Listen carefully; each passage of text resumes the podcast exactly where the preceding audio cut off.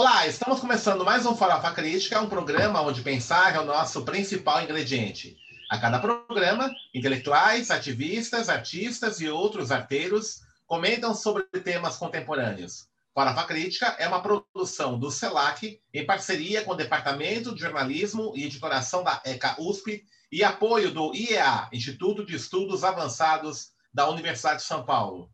Acesse o nosso canal youtube.com barra Farofa Crítica, inscreva-se e clique no sininho para receber notificações de novos programas. E dê um like, um joinha aí nos nossos vídeos para aumentar a repercussão dos nossos programas.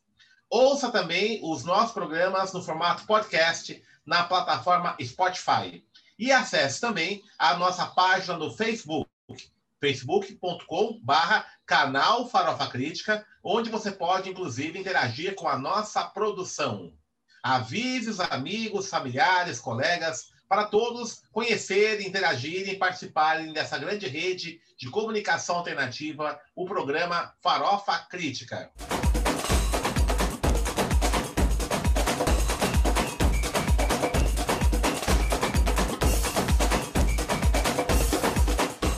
Farofa Crítica de hoje recebe Fred Guedini. Fred Guedini é jornalista, pesquisador sobre jornalismo jornalistas na Universidade Federal de Santa Catarina e na USP, né? Teve doutorado na USP, inclusive. E atualmente ele preside a Associação Profissão de Jornalista, APJOR. Fred, obrigado por ter aceito o nosso convite. Eu queria começar inicialmente, né, o, você comentasse esse último relatório da Federação Nacional de Jornalistas, a FENAGE, que demonstra um aumento da violência contra jornalistas no Brasil, e mais do que isso ainda, que o principal agente é, dessa violência é o próprio governo federal, o próprio executivo, né, na figura é, do presidente Jair Bolsonaro. Obrigado, eu que agradeço a oportunidade, Denis, de estar aqui com você e, e os seus e os internautas né, que acessam o teu programa, o Farofa Crítica, que é muito conhecido, muito interessante. É, esse tema que você fala é um tema é, muito atual, né? O relatório da, da FENAGE mostra um crescimento incrível do, do, da violência contra jornalistas nesse ano que passou, em 2020, né? E não podia ser diferente, né, Denis? Porque é, se, se, isso já. O Brasil é um, é um dos países que, que mais tem é, ataques a jornalistas, né? É, digo, país não em situação de guerra, embora a gente possa dizer que aqui existe quase que uma guerra civil permanente, né? Contra os negros e pobres nas periferias das, das grandes cidades. Né? O que esse relatório traz é um, um, enfim, aquilo que todos já já vimos no cotidiano do ano passado, que é um aumento vertiginoso dos casos de, de ameaças a jornalistas, porque o próprio presidente ameaça, né? E se o presidente ameaça, ele autoriza todo tipo de, de, de atentado, enfim, tudo que pode ser feito é, por aqueles que, que não querem é, debater os problemas do país, que não querem é, se contrapor às notícias inventadas, né? a propaganda criminosa que é feita é, em cima de mentiras. Então, como, como o governo, ele, esse atual governo, ele, ele vive muito ligado nas redes sociais, é, com, com esse tipo de trabalho de comunicação, vamos chamar assim, um, uma comunicação fraudulenta, né, do ponto de vista da, da, daquilo que, que acontece de fato, é, como esse governo não tem a menor vergonha de mentir descaradamente, mudar o ponto de vista de uma semana para outra, assim, com, com grande desenvoltura, né? É, não era outra coisa que esperaríamos, né? Não era, não seria outra coisa. Mas sobre isso, Denis, os, os jornalistas têm, têm buscado é, iniciativas concretas, né?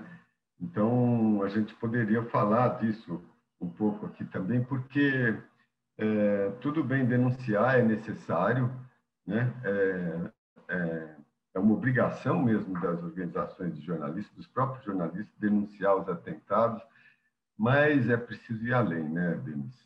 Eu acho que você há de concordar com isso, né?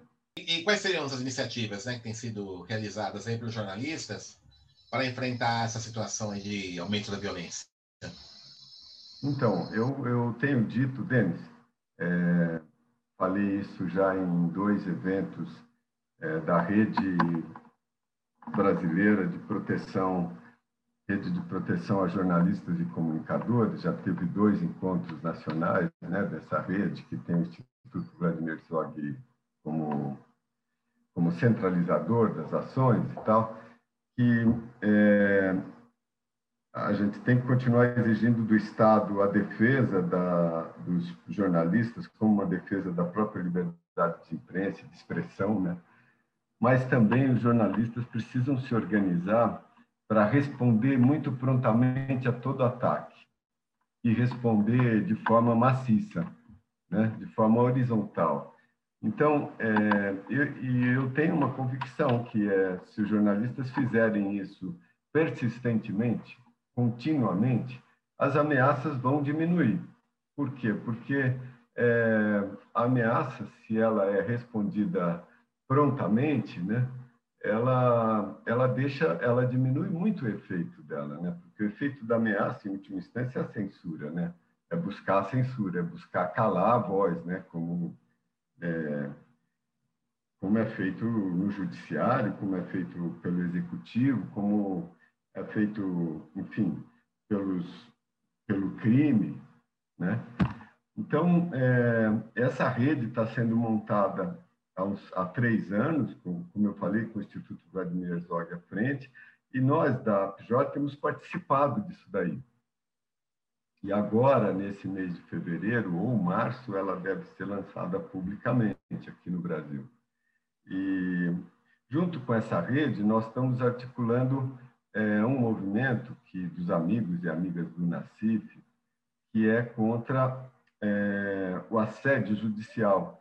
Você sabe que é, tem algumas maneiras, seja por multas pesadíssimas, multas que é, o Nacif tem mais de 20 processos, ele pessoalmente, o Diário do Centro do Mundo tem 40, e aí você vai.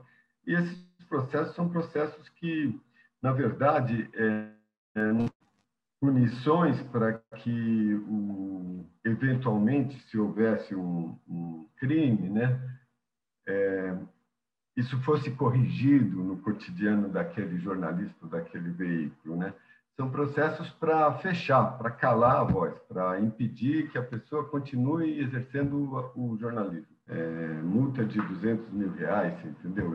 É, é, para quem fatura muito menos que isso, é uma forma de você é, impedir, né? E agora a justiça, é, o juiz, um juiz de primeira instância pode entrar e trancar a conta bancária de qualquer pessoa no Brasil, qualquer instituição. Então, uma vez que se faz isso, é, você deixa a pessoa numa situação terrível, ela não pode sequer comprar alimento, entendeu? Então, essa foi a situação que o chegou com a família dele é, há pouco, há dois meses, né? Então, esse, esse jornalistas contra o assédio judicial é, é parte desse movimento de reação dos jornalistas que está sendo, que está ocorrendo, né? Surgiu lá no, no, no grupo é, Amigos do Nacif, Amigos e Amigas do Nacif, é, depois, cada houve quatro reuniões separadas e agora em, em fevereiro vai haver novamente uma reunião geral é, e várias iniciativas estão sendo pensadas tanto no nível da denúncia interna quanto da denúncia fora do Brasil. É, estamos pensando em seminários com o judiciário para esclarecer essa questão, porque embora a Constituição proíba a censura, né, em suas várias formas, particularmente a censura prévia, é o judiciário, são, são operadores do direito, juízes, promotores, que, que fazem boa parte da censura no Brasil, entendeu? fora a censura interna nos veículos que ditados por interesses dos próprios é, das próprias empresas que têm os veículos, né? Então são várias formas de censura e como como como enfrentar isso, Denis? Né? Só tem um jeito. Os jornalistas precisam estar mais organizados, né? Eles precisam se reunir nas suas organizações já existentes no nosso entender da PIJOR, eles precisam ter um conselho de jornalismo, um conselho profissional, e essa é, é a principal bandeira da PIJOR nesse momento. Nós achamos que um jornalismo ético e plural no Brasil vai exigir é, uma luta da categoria em geral, dos jornalistas em geral, uma luta unitária, mas mais que isso, Denis, vai exigir que os jornalistas é, dialoguem né, e trabalhem junto com aquela parcela da população que entende a necessidade de um jornalismo para a democracia. Então, é a partir dessa visão é que nós estamos nos articulando para é, para este ano, em 2021, é, levar essa discussão publicamente. Temos discutido isso com a Federação Nacional dos Jornalistas, é, e esse ano nós devemos levar essa discussão a público, né? que é a retomada daquilo que ocorreu em 2004 com a proposta do Conselho Federal de Jornalismo, certo. mas numa, numa, nova, numa nova versão, numa nova, numa nova compreensão da questão, entendeu, Denis?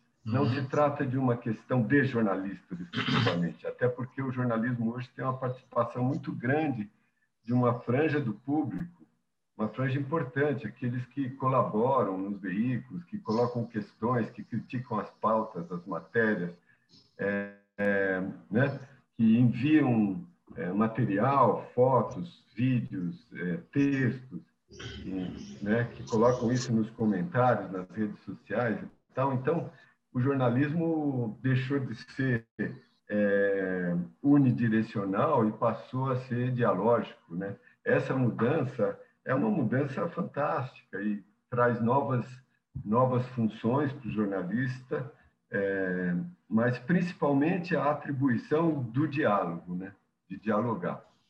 É, você não, é, não, considera, por exemplo, esses episódios que você está aí lembrando, né? É o caso do Luiz Nassif, é um caso gravíssimo, né? De, de é, cerceamento, né? Da, da, liberdade de expressão, né? O caso do Nassif. E tem vários outros casos, né? O caso do lá do antigo já do jornal pessoal, né? Que acabou fechando, né? Do Lúcio Flávio, né? É, e vários outros casos aí nós temos aí, né? De é, esse assédio judicial está ligado a uma, um ataque à democracia é, que se realiza particularmente por uma certa hipertrofia aí do poder judiciário, né? Que tem aí colocado uma série de é, lógico, não estou pegando todos os judiciários no seu conjunto, né? mas é, colocando uma série de, de elementos aí, né, no modo mais institucional, que vão colocando em xeque as liberdades democráticas, né? Como é que você enxerga isso? Não, então, é, é, o Brasil é um país, além de ser muito desigual, né, Denis? É um país é, em que o poder se distribui de forma também muito desigual, né? E você tem... É, no, o judiciário é um, é um dos poderes é, mais é, fortes no Brasil, né? e você tem um, um viés é, no judiciário muito ligado àqueles que exercem o poder, seja econômico, seja político, é, nas suas, nos seus vários, nas várias instâncias, nas várias esferas do Brasil. E o que ocorre muitas vezes é que os próprios operadores do direito, os próprios integrantes, juízes, desembargadores, muitas vezes, é, por não aceitar a crítica, né, se colocam acima da crítica, acima de qualquer possibilidade de crivo da sociedade, como se fosse é, como se fosse um poder é, religioso, é, é sabe, que não pudesse, não, não se pudesse falar dele, não se pode publicar coisas é, sobre o judiciário, não se pode criticar os ganhos, não se pode. É, nada disso pode ser feito, porque eles são é, uma coisa à parte, apartada da sociedade, né? E isso daí não, não é algo incompatível com uma democracia, né? Existe a separação dos poderes, mas em tese todos os poderes existem para servir a população, né? Agora essa distorção de que os poderes servem aos poderosos, que já, já são muito bem servidos pela distribuição de renda, né? É, ela, enfim, são distorções que, que precisam ser enfrentadas no Brasil. Uma política real de distribuição de renda e uma política real de debate e de mudanças, né? Então, a, a, é, essa reforma administrativa, por exemplo, que está sendo pensada, não vai mexer nessas coisas, entendeu? Então, o Brasil é um país onde se faz muitas reformas, mas os velhos problemas continuam, né? Por quê? Porque, é, como nós vimos no episódio aí de, da eleição do presidente da Câmara e do Senado de ontem, onde um presidente da República cuja popularidade está em queda, né? que, que exerce o poder é, de uma forma absolutamente inaceitável, né? consegue, por troca de favores e de benesses, consegue fazer o presidente da Câmara e do Senado. Então, isso, numa situação de forte desemprego, pobreza extrema, é, de piora das condições de vida, Covid, né, essa é, barbeiragens terríveis do governo no tratamento da Covid, essas coisas todas, isso traz uma desesperança e uma revolta muito grande para a população. Né? Então, se, se nós tivemos no ano passado é, um presidente da Câmara, por exemplo, que em alguns momentos se opôs ao executivo, é, e isso funcionou de certa forma como uma válvula de escape, isso foi de agora em diante está impedido, você entendeu? Porque os presidentes da Câmara e do Senado são simpáticos ao, ao presidente da República, né?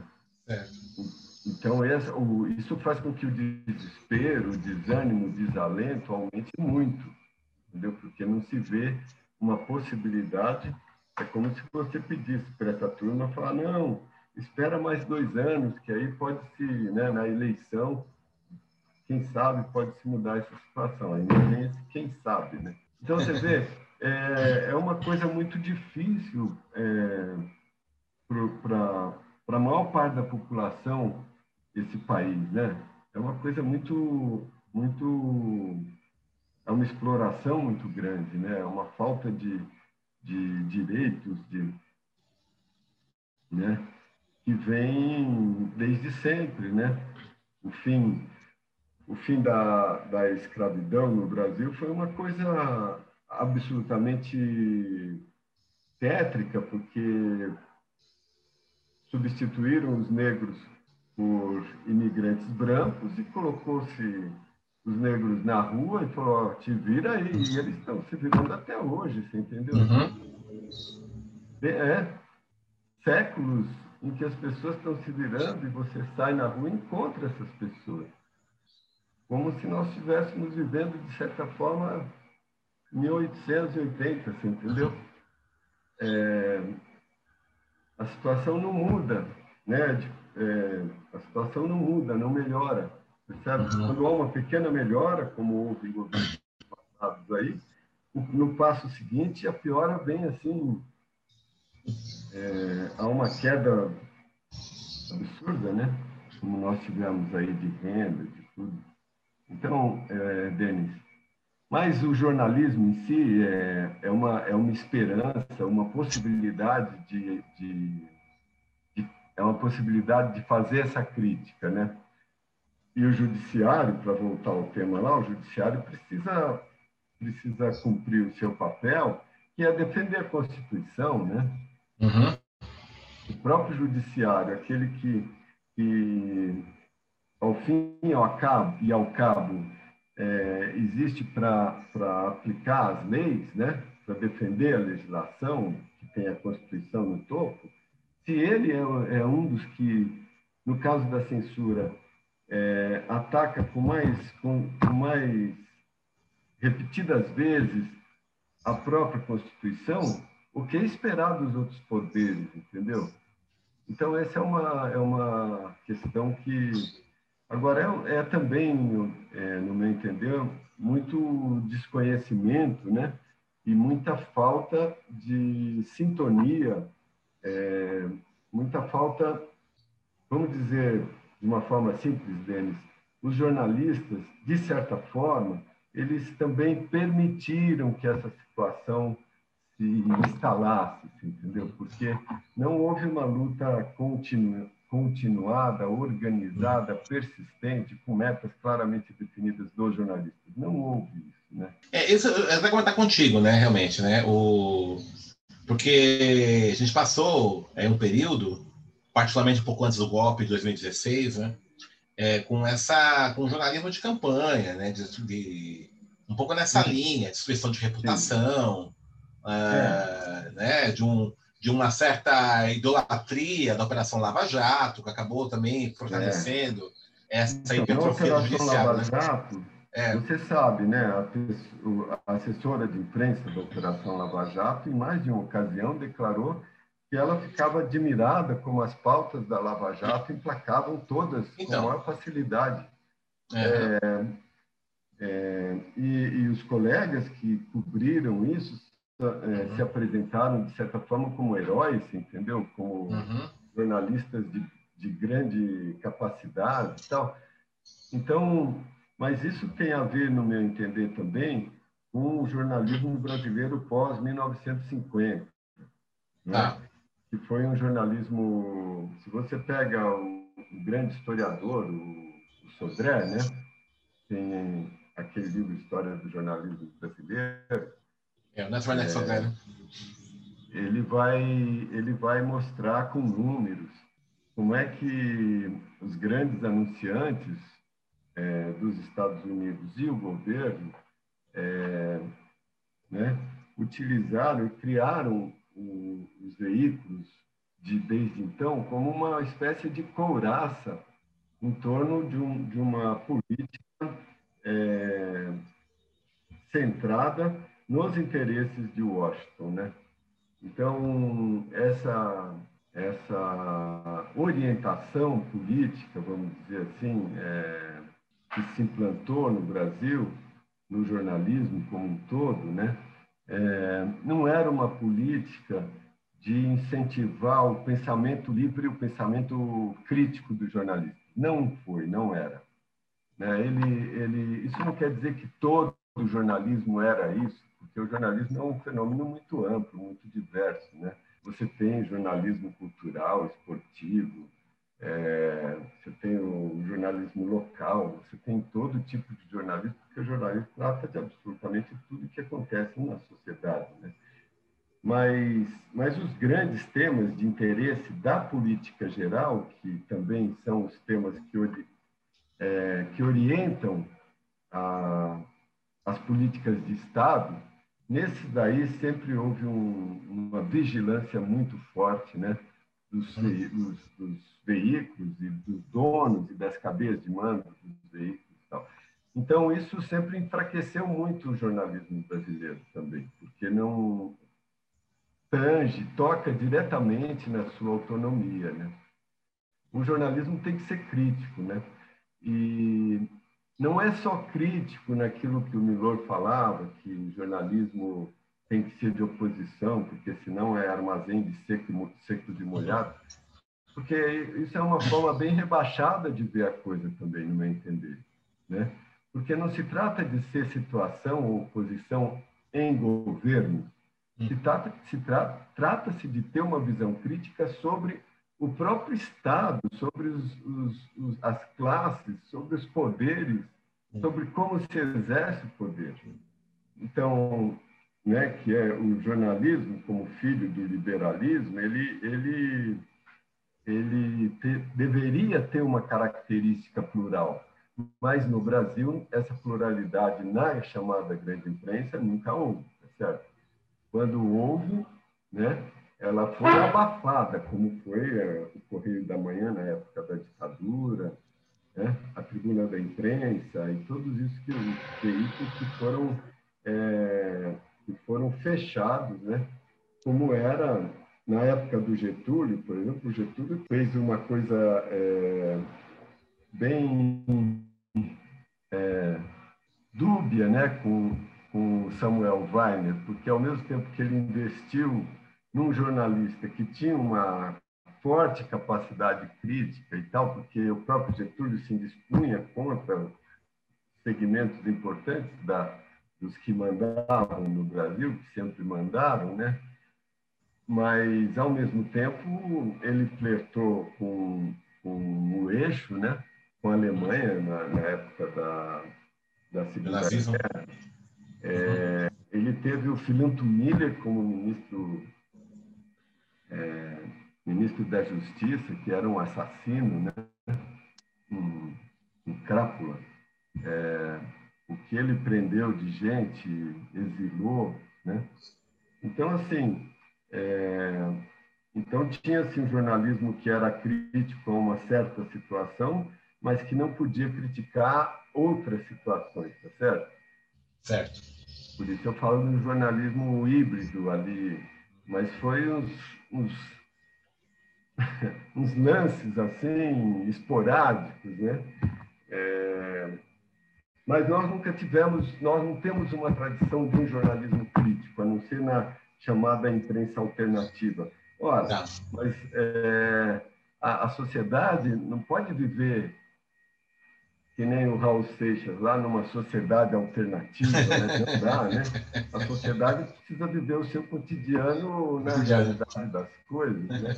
E viver o cotidiano na realidade das coisas do jeito que a grande parcela da população brasileira vive, né? Uhum. Onde você tem 30%, pelo menos, que são ou miserados ou muito próximos disso, mas de qualquer jeito, sem perspectiva nenhuma nesse uhum. momento, né? Alguma perspectiva veio com as políticas de cotas, né?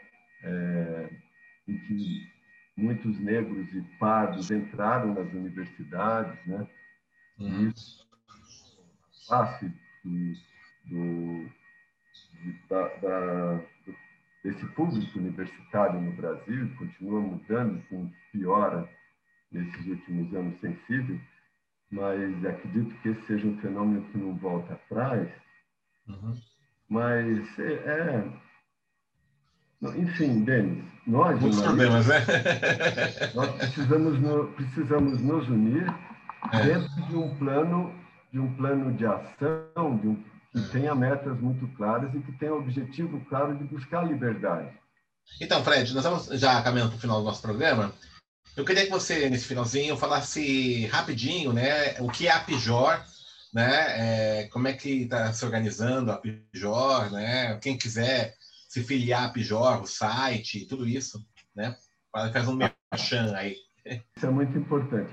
A Pijor, ela foi formada há quatro anos, ela é uma organização, eu falo que não é uma organização de representação dos jornalistas, ela é uma, uhum. é uma organização, tem 60 sócios, é, nosso, nossa meta é crescer para 100 esse ano, mas é, é uma organização de estudo de, onde se procura compreender a problemática que envolve o jornalismo, a democracia, e se busca uma intervenção conjunta com as outras organizações, essas sim, as grandes organizações de jornalistas, como a FENAG, a ABI, e as demais, né, as redes de jornalistas, a GEDUCA, a RBJA, a Rede Consciência, enfim, é, tem, o, o brasileiro tem mais de 20 organizações, né, é, mas elas precisam se unir. Então, nossa ideia é, um, é as pessoas para participar, elas entram na nossa página, que é www.apjor,